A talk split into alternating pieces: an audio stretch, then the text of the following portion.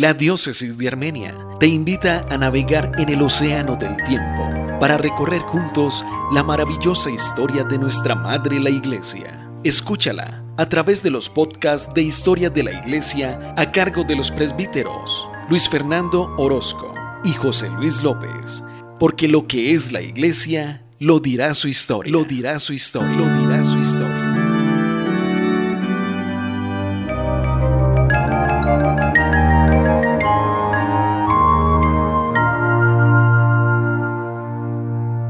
Buenas, bienvenidos al podcast de Historia de la Iglesia en esta nueva emisión después de haber considerado con el Padre Luis Fernando todo el trayecto, el recorrido y el heroísmo apostólico de San Pablo, estamos grabando un nuevo capítulo sobre el apóstol Pedro, San Juan y los demás apóstoles. En este día nos está acompañando para esta reflexión de la historia de la Iglesia Apostólica, el presbítero Juan Pablo Cabrera de aquí, de la diócesis de Armenia. Él es egresado del Seminario Mayor Juan Pablo II, licenciado en Filosofía de la Universidad Santo Tomás y estudió Arqueología Bíblica en Jerusalén, en el Instituto Bíblico de Jerusalén un hombre que ama los idiomas, que ha aprendido el griego, el hebreo y actualmente está estudiando inglés. Todo un apasionado por el conocimiento, por las letras, por el estudio y lo hemos invitado para que comparta con nosotros esa reflexión de los orígenes de la iglesia en las figuras del apóstol Pedro, el apóstol San Juan y demás miembros del Colegio Apostólico. Padre Juan Pablo, buenos días, bienvenido. Un saludo muy cordial, eh, querido Padre José Luis, gracias por esta invitación y que podamos eh, hablar esta mañana de, Pedro, que es muy, muy importante, eh, no solo para el estudio de la Sagrada Escritura, sino también para el estudio de la, de la historia de la Iglesia.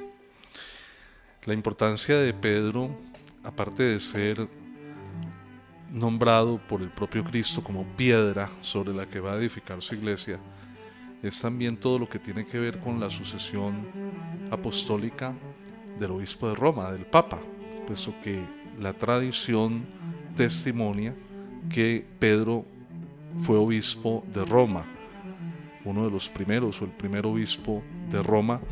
Eh, esto, ¿Esta historia, Padre Juan Pablo, es digna de crédito o es más bien un invento, una leyenda de la iglesia para justificar la primacía o el primado del Papa?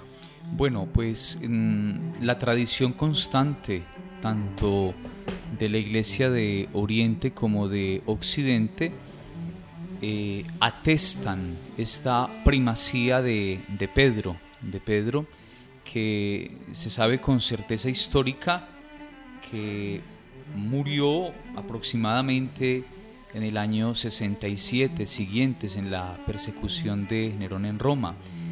Recordemos que el background, el, contexto vital es el, imperio romano y emperadores como Nerón, Calígula, eh, Domiciano comienzan eh, a perseguir a los cristianos sobremanera, porque los cristianos se negaban a venerar y a adorar al emperador como un dios, para nosotros los cristianos, eh, únicamente el Kyrios es Jesucristo, es Dios. Entonces, como los cristianos se negaban eh, a adorar y, a ver al emperador como, como un Dios, entonces pues tuvieron que, morir muchos cristianos y pagar eh, con, con, su sangre, confesar la fe únicamente en Jesucristo.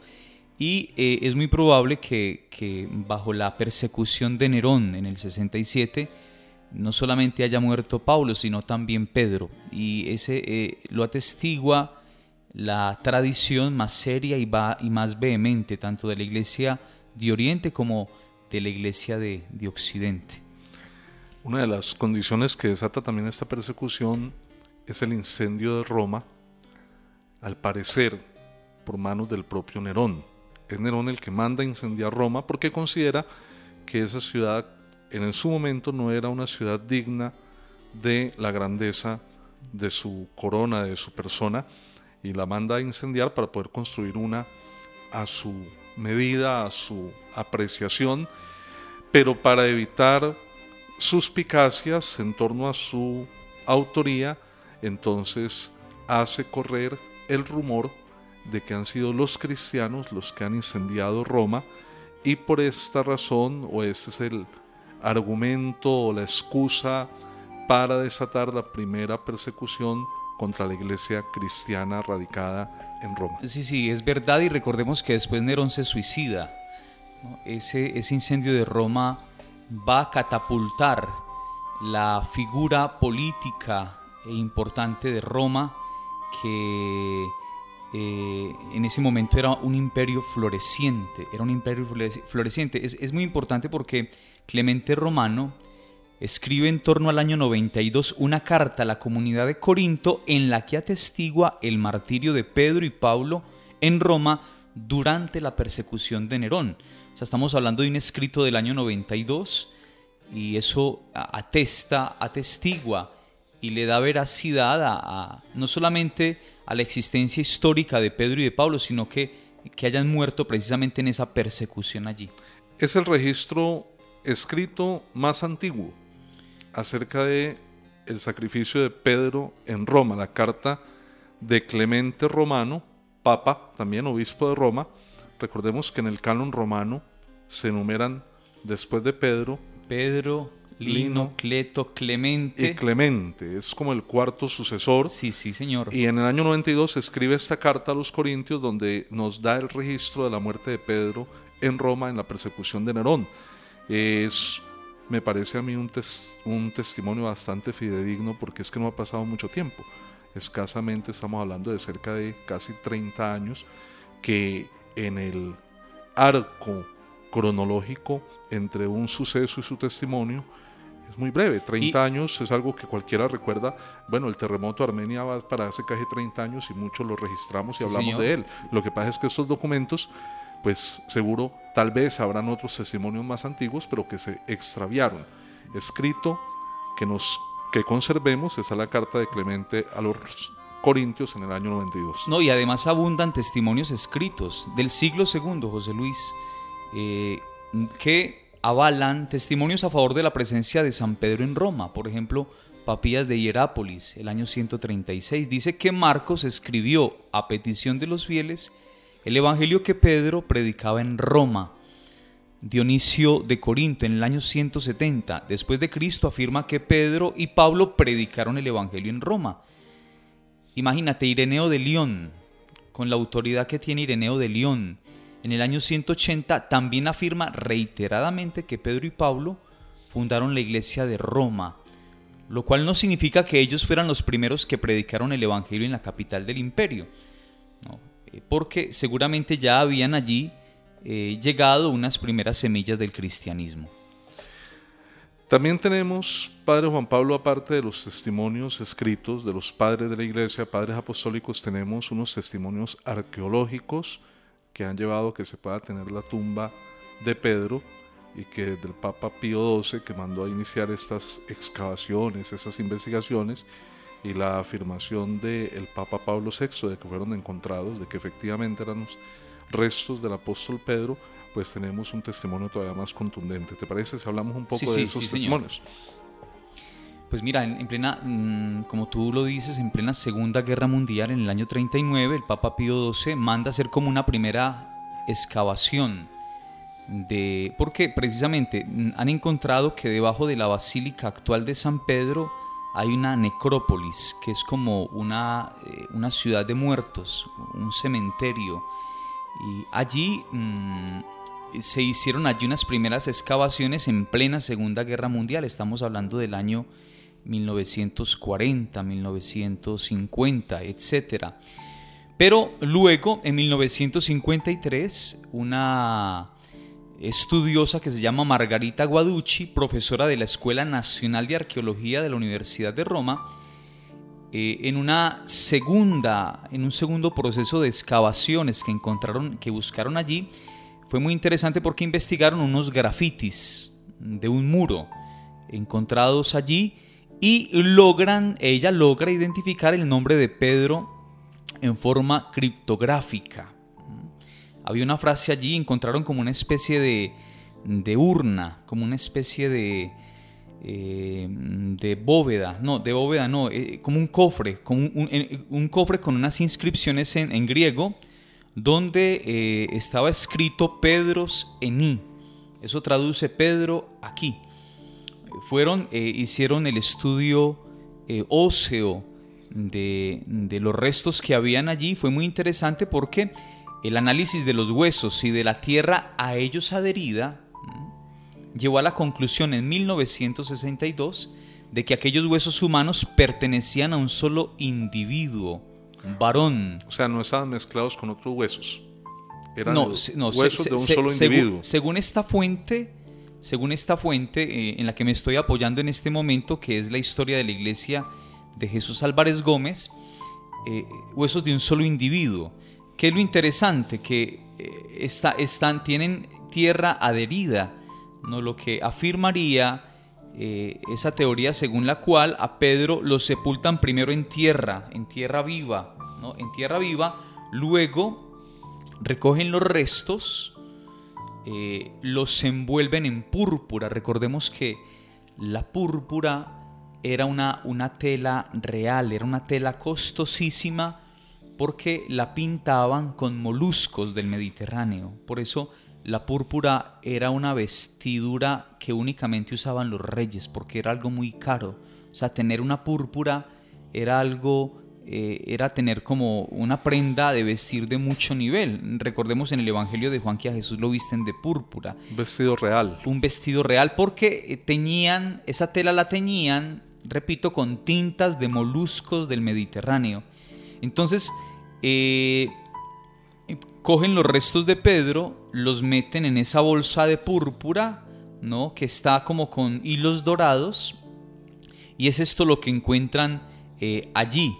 O sea que eso indica que la primitiva comunidad cristiana desarrolló una especie de culto, de culto veneración a los restos del príncipe de los apóstoles. Sí, señor, sí, señor. Y, y ¿qué es lo importante? Lo importante es que lo que atesta eso son los grafitis, ¿no? Que pudo leer y descifrar esta estudiosa Margarita Guaducci. Entonces, le hacen el estudio a los restos. Entonces, aquellos huesos humanos, dice la conclusión, pertenecen a un solo individuo, varón, de unos 70, 60 años 60 a 70 años y de complexión bastante robusta. Y la tierra coincidía con la tierra de la tumba vacía. es muy interesante porque los argumentos en favor de la autenticidad petrina de estos restos son fundamentales. ¿Cuáles son esos argumentos? Los restos de tela y los hilos pertenecían a un paño de color púrpura bordado en oro, lo cual evidencia la veneración que se tributaba a esos restos, porque eh, si fueran restos de cualquiera no los hubieran puesto eh, en esa bolsa tan, tan honrosa, ¿no? como si le, le quisieran dar honra especial a esos huesos. Luego, el hueco, Padre José Luis, o nicho del muro de los grafitis, fue hecho en la segunda mitad del siglo III o incluso en tiempos del propio Constantino, cuando se revistió de mármoles y pórfido el monumento anterior conocido por el presbítero romano Gallo. Los grafitis, eh, para, que, mm, para poneros un poco en contexto, eh, eran incisiones, como incisiones que hacían en el mármol, como, como cuando uno... No, no era con aerosol. No, no era con aerosol, no. Es, es, es un poco lo que uno hace que con un cuchillo uno graba el nombre de uno en una piedra. Eso es un graffiti eh, arqueológico. Eso es un graffiti. O sea, es la, la es el tallo, la cortadura que uno hace con un cuchillo en una piedra, ¿no? Por ejemplo, cuando uno va a la piedra del peñol, entonces uno allá en la piedra viva, en la, en la roca viva, uno escribe con el cuchillo de uno el nombre de uno. Entonces, eso es lo que así, eh, ya ese es un elemento muy importante eh, que utiliza la, la arqueología para atestar, en este caso, la importancia del culto que se le tributaba ya a los restos de Pedro. Entonces, esos grafitis demostraban, Padre José Luis, queridos oyentes, la veneración de la memoria de San Pedro en aquel lugar. Entonces, al apóstol lo martirizan, hablamos ahora de, de la modo en que muere, eh, lo entierran. Sí, señor. En cualquier sitio. Y luego, con el tiempo, la comunidad cristiana traslada a esta, a esta tumba en piedra donde colocan el grafiti Pedro aquí. Los restos lo envuelven en este manto real de color púrpura con hilos de oro y eh, Lo meten en un los meten en un cofre. lo meten en un cofre. Y es en ese cofre donde escriben Petros Eni. Pedro Pedro aquí. está aquí. Recordemos que según la tradición, eh, Pedro eh, decide morir, morir boca abajo. Eh, es muy interesante porque le- leyendo de estas cosas, querido Padre José Luis, eh, encuentran los huesos, pero no encuentran los huesos de los pies. En esos huesos no estaban los huesos de los pies, lo que parece indicar que dada la, el, el modus operandi de la crucifixión, lo que hacían era cortar los pies para, dejaban los pies ahí en el madero y el resto del cuerpo humano lo, lo, lo- lo sepultan, ¿no? lo, lo entierran, lo inhuman y, y ese es un poco el procedimiento. La tradición enseña que su crucifixión es cabeza abajo. Sí, señor. ¿Cuál es la razón de esta forma de, de- que al parecer fue por solicitud de él? Sí, sí, que porque no era como digno de morir de la misma manera que murió el maestro al cual él traicionó. Esa es un poco la razón, ¿no? Eh, eso lo cuenta la tradición, como la tradición cuenta que a Paulo lo decapitan, ¿no? Que era la pena capital para eh, un ciudadano del Imperio Romano. ¿no? Eh, Si eras ciudadano del Imperio Romano, tenías derecho a la pena capital romana que no era la crucifixión. Recordemos que la crucifixión era un arma letal que utilizaban los romanos, pero para eh, aniquilar a los delincuentes, a la gente, a la gente Una baja. muerte humillante. Una y, muerte humillante. Y agónica, porque todo el tiempo que duraban en la cruz agonizando, en cambio al ser decapita- decapitados, es una muerte instantánea. Sí, sí, recordemos que en la historia los que se inventan la crucifixión son los persas, pero los romanos perfeccionan la cruz, o sea, el, la- el modo de matar a la persona en la cruz. Entonces Pablo muere decapitado, Pedro sí muere crucificado y eh, para dar testimonio precisamente de- del maestro eh, a quien él sigue, que es Jesucristo. Entonces son esos restos los que, con base en los testimonios arqueológicos de Margarita Guarducci, eh, el Papa Pablo VI declara, anuncia al mundo en el año 1968 el hallazgo y la identificación de los restos del príncipe de los apóstoles y los que se encuentran actualmente en la Basílica de San Pedro. Sí, señor, así es. Esos restos humanos envueltos en un paño de púrpura bordado en oro fueron introducidos en un hueco, labrado al efecto. Lo más tarde, eh, cuando Constantino revistió el mármol, que es un emperador que, que- que se hace bautizar, y pórfido el monumento fue funerario anterior, y así permanecieron hasta que los arqueólogos lo descubrieron en tiempos de Pío XII, en 1930, en los años 30, pero es con la investigación de esta estudiosa Margarita Guarducci que mm, se sentencia definitivamente que son con muchísima probabilidad los restos de San Pedro. ¿Ya tuviste la oportunidad de visitar la tumba Sí, de señor. San Pedro? ¿Qué, qué se siente? Pues algo muy especial, pero mm, es mucho más especial visitar el Santo Sepulcro en Jerusalén. Eh, Se siente, pues yo no creo en energías naturalmente, pero se siente una, una energía especial. Uno siente como eh, es impactante saber que, que está uno ahí, o sea, se siente uno muy cerca de, de- las personas, ¿no? de Cristo, de Pedro. Es algo, muy, es algo muy fuerte, es algo como inexplicable, pero eh, es algo bonito, es algo bonito. O sea, se sienten cosas lindas en la tumba de San Pedro, pero eh, se siente uno mejor y espiritualmente más complacido en el Santo Sepulcro, por ejemplo, en Jerusalén. en el Santo Sepulcro. Muy bien. Hablemos ahora del evangelista San Juan, el Sí, otro, señor. el otro apóstol digno de destacar. Tiene un evangelio. Recordemos que el evangelio de San Marcos se atribuye que o se considera fruto de las predicaciones del apóstol Pedro en Roma. Por eso el Evangelio, según San Marcos, se considera que fue escrito en Roma y Marcos lo que hizo fue colocar por escrito las enseñanzas del apóstol Pedro a la comunidad romana, los testimonios de este eh, apóstol y por tanto el Evangelio de Marcos es como el fruto de las prédicas de San Pedro. Sí, señor, o sea, el Evangelio de Marcos es como ver a Jesús pero con los ojos de Pedro. En ese orden de ideas es muy interesante y recalcamos que ese Evangelio de Marcos presenta a un Jesús muy humano, a un Jesús muy tierno, a diferencia de Mateo, que presenta a un Jesús muy serio, casi impasible, sin sentimientos. Marcos presenta a un Jesús más humano, a un Jesús más cercano, a un Jesús más eh, asequible, digámoslo de esa manera.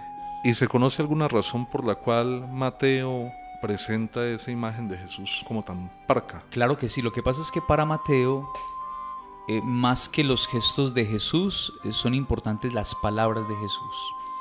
Entonces, lo que hace Mateo es darle mucha solemnidad a las palabras de Jesús. Para Mateo lo más importante son las palabras de Jesús. Recordemos que para Mateo Jesús es el Mesías en quien se cumplen todas las escrituras. Eh, el Jesús de Marcos, por ejemplo, muere desesperado en la cruz. Elí, Elí, lama sabactani, Dios mío, Dios mío, ¿por qué me has abandonado? Mientras que el Jesús de Mateo en la pasión ni se despeina, digámoslo de alguna manera, es un Cristo solemne, es un Cristo adusto, es un Cristo que no tiene como sentimientos, no porque no los tenga, sino porque eh, Mateo, Mateo le está hablando a judeocristianos y él necesita demostrar que en ese Cristo que ese Cristo es el Mesías en quien se cumplen todas las escrituras y por eso le da tanta importancia a las palabras de Jesús, no tanto a los gestos. Hay una intención teológica. Sí, señor. Detrás de ese bosquejo de la personalidad de Jesús. Es un propósito teológico, sí, totalmente, totalmente. Inclusive el, Jesús de Mateo es un Jesús más teológico, es el Señor glorificado, eh, celebrado en la comunidad en quien se cumplen todas las escrituras. En cambio, el Jesús de Marcos es un poco más chévere porque el Jesús de Marcos es el Jesús con los discípulos. Es un Jesús más cercano, más humano, más asequible. Sería muy osado decir que el Jesús de Marcos refleja más al Jesús histórico, mientras que el Jesús de Mateo se aproxima más al Cristo de la fe. Está muy bien, esa, me parece muy inteligente esa apreciación tuya querido padre José Luis. muy, no, muy, no pasamos por el seminario tirando piedras, ¿cierto? No, no, no, no, me parece que está muy, está muy eh, atinada, atinada la, la, apreciación que haces. Y volviendo al tema de Juan, entonces, por ejemplo, ¿quién es Jesús para Juan? Es, de Jesús para Juan es el que nos revela al Padre, es el que nos muestra al Padre. Entonces ya ese es otro nivel, ya es una alta teología, es una dialéctica mucho más elaborada la, de, la, del Evangelio de Juan, y, pero, pero es muy interesante. Es, el Evangelio más teológico de los cuatro. Y el más histórico, el más histórico. Está comprobado que de los cuatro evangelistas el más histórico es Juan. ¿no? Eh, te voy a poner un ejemplo. Juan reporta que en las bodas de Caná de Galilea habían seis tinajas de barro, de piedra. Esas tinajas Tinajas como esas hoy las han encontrado, por ejemplo, en el barrio herodiano en Jerusalén. Mm. Otro detalle muy interesante, yo no sé si tú te acuerdas en el momento de la resurrección, la Magdalena va y les dice que Jesús no está en el sepulcro. Salen corriendo Juan y Pedro. Pedro. Y te hago a ti la pregunta, Padre José Luis, ¿por qué Juan espera que llegue Pedro para entrar? Según lo que nos han enseñado. Según lo que nos han enseñado por una especie de respeto a la primacía y a la autoridad de Pedro. A la autoridad petrina, ¿no? Pero históricamente hablando no es así. ¿Cómo es la historia? Eh, históricamente hablando, Juan no entra porque Juan es un judío ortodoxo. Juan sabe que si entra y ahí está el cuerpo de Jesús, él queda impuro. Juan, por eso Juan no entra. Juan espera que llegue Pedro que se cerciore que no está el cadáver de Jesús y ahí sí entra Juan. Recordemos que en ese momento ellos no creen en la resurrección. El texto dice, vieron y creyeron, pero no creyeron en la resurrección, no, vieron y creyeron lo que la Magdalena les dijo, que se habían robado el cuerpo del Señor. Eso es lo que ellos creen, no en la resurrección, sino en que se robaron el cuerpo de Jesús. Entonces, Pedro, que es judío, pero no es un judío ortodoxo, entra, se da cuenta que no está el cuerpo de Jesús y le dice a Juan, no está. En ese momento Juan sí entra, ¿no? porque ya él sabe de que no hay ningún problema de pureza ritual y que puede entrar sin ningún problema. Algunos oyentes tal vez no les quede claro el concepto de ortodoxo. Sí, sí. ¿Cuál es la diferencia entre un judío ortodoxo y uno poco ortodoxo o heterodoxo? Un judío ortodoxo es un judío más apegado a la letra de la ley. Me explico. Eh, un judío ultra ortodoxo, por ejemplo, eh, tiene las patillas largas. Dice la palabra de Dios en el, el libro de Levítico, le dice al hombre que no te cortarás las patillas. Entonces un judío ultraortodoxo no solamente tiene la barba larga, sino que también se deja crecer las patillas, ¿no? como una especie de crespo. ¿no? Eso lo lleva él en su, en su, en su cuerpo, ¿no? Eh, pero también eh, siempre tiene un talit, que es la vestidura litúrgica del hombre. Duerme con el talit, vive con el talit, un talit interno que, que ellos usan y son más apegados a los preceptos de la ley, ¿no? en la observancia del Shabbat. Ahora, por ejemplo, con esta situación de la guerra en Gaza, los judíos ultraortodoxos que viven en el barrio Meacharin en Jerusalén, que han dicho, no vamos a la guerra porque nosotros el sábado no podemos hacer nada, porque la ley nos prohíbe hacer cosa alguna el Shabbat.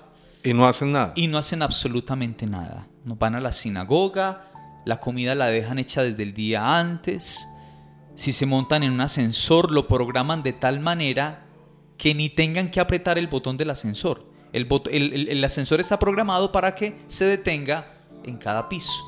¿no? Un judío ultraortodoxo, por ejemplo, duerme 15 días con la mujer y otros 15 días aparte de la mujer. ¿Por qué razón? Eh, precisamente porque si la esposa tiene el periodo menstrual y él la toca, o él se acerca a ella, queda impuro. Queda impuro, pero atención, Padre José Luis. No queda impuro y la mujer que menstrua no es impura porque la sangre sea impura o esté sucia, no. La mujer que menstrua en esa mentalidad judía es impura porque, porque, entre comillas, mientras ella tiene el periodo menstrual, no puede concebir la vida. O sea, lo que la hace a ella impura no es la sangre, sino el hecho de no poder concebir la, vida. infertilidad. Es la infertilidad lo que a ella la hace impura. Por eso entendemos el drama de la hemorroísa en el Evangelio. Una mujer que tiene una menstruación abundante más de 12 años. Entonces, si se sienta en una silla, nadie se puede sentar ahí porque ahí estuvo sentada ella. Si toca una sábana, nadie puede tocar esa sábana. Y en ese contexto se entiende también lo de los muertos. Pero alguna vez también te escuchaba, si mi memoria no me falla, que suelen dejar una señal. Sí, claro. Lo que pasa es que en, esas culturas y en esa cultura se maneja cierto tabú. Entonces la, mujer para eh, explicarle al hombre de que le llegó el periodo y de que él no la debe tocar.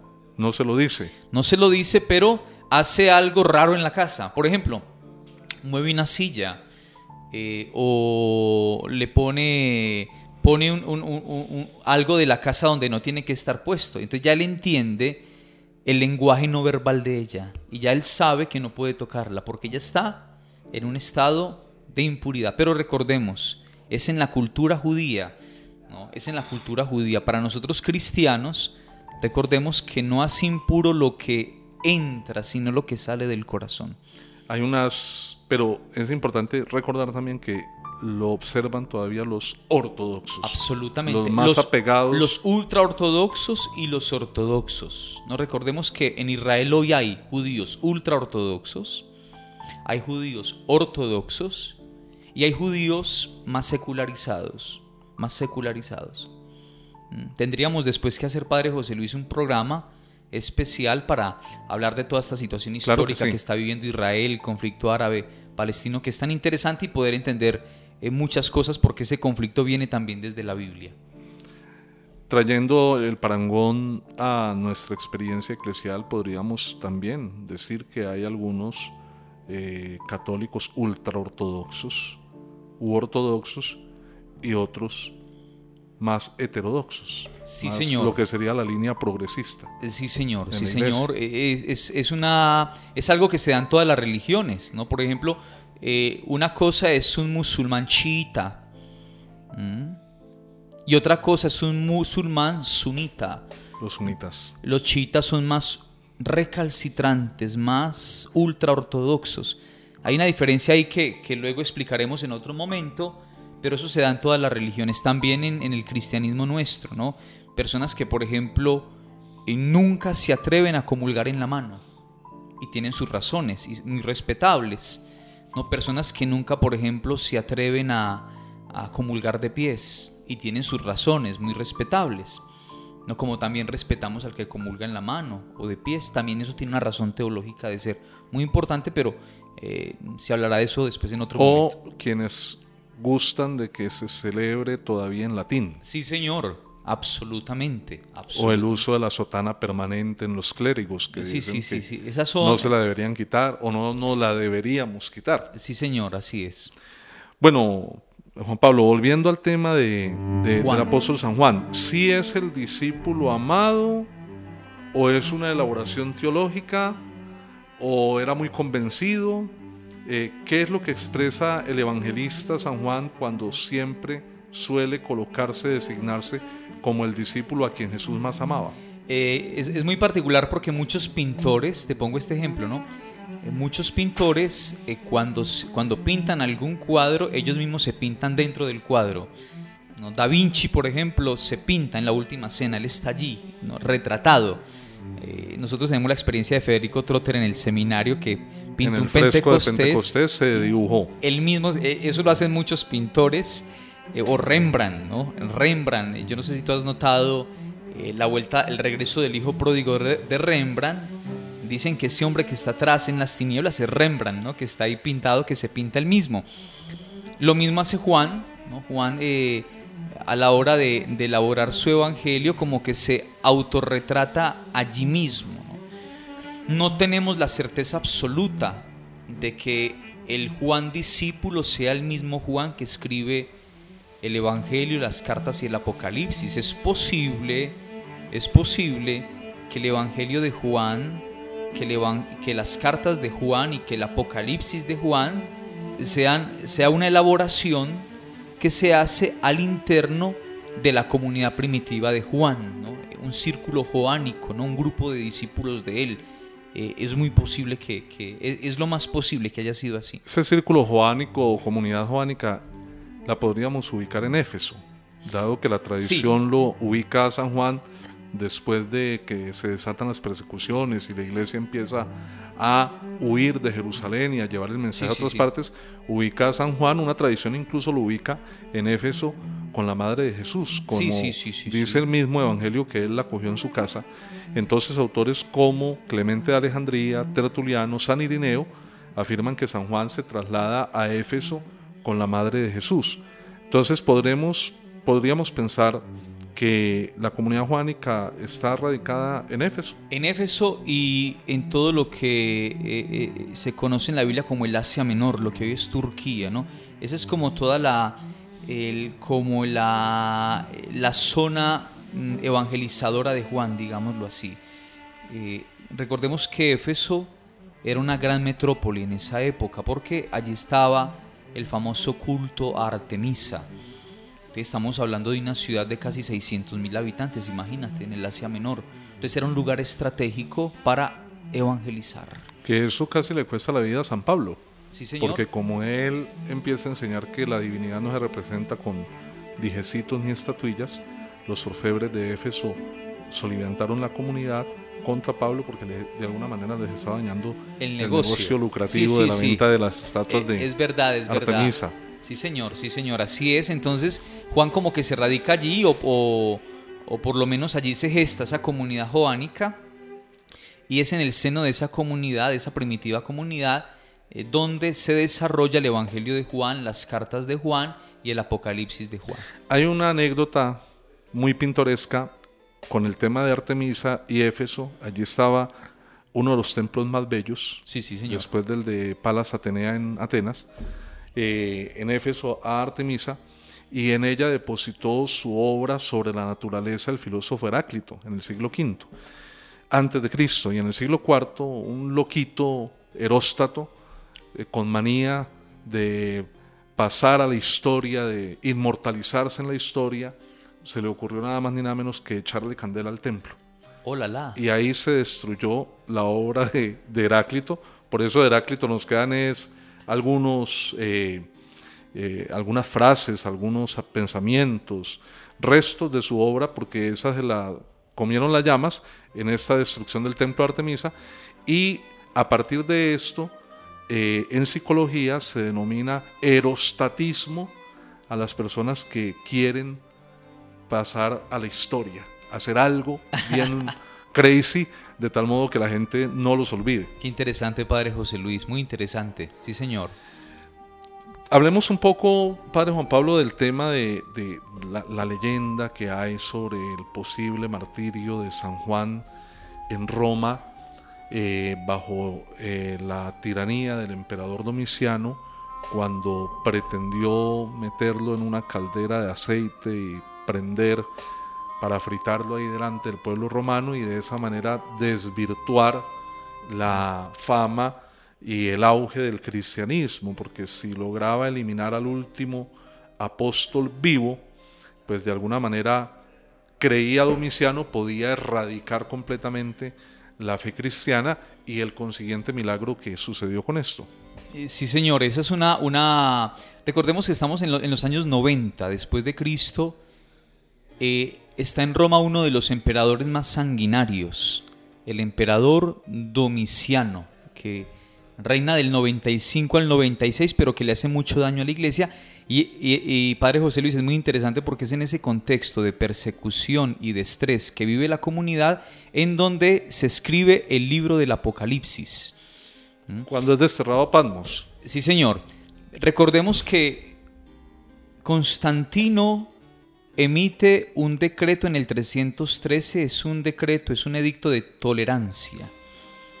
Pero el cristianismo no es religión oficial del imperio hasta el 370.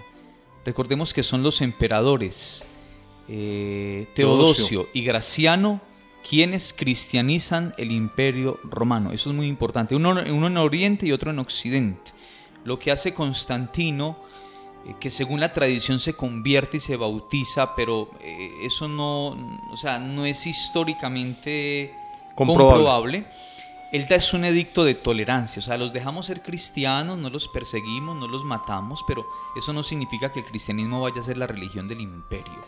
Eso lo van a hacer después Teodosio y Graciano, en Oriente y en Occidente respectivamente. E- Es muy importante eh, hacer esa salvedad porque según los cristianos evangélicos protestantes, la Iglesia Católica eh, nace con el Imperio Romano en el 313 y esa es una barbaridad histórica eh, que denota la ignorancia de nuestros hermanos evangélicos en muchos temas de historia y de Biblia.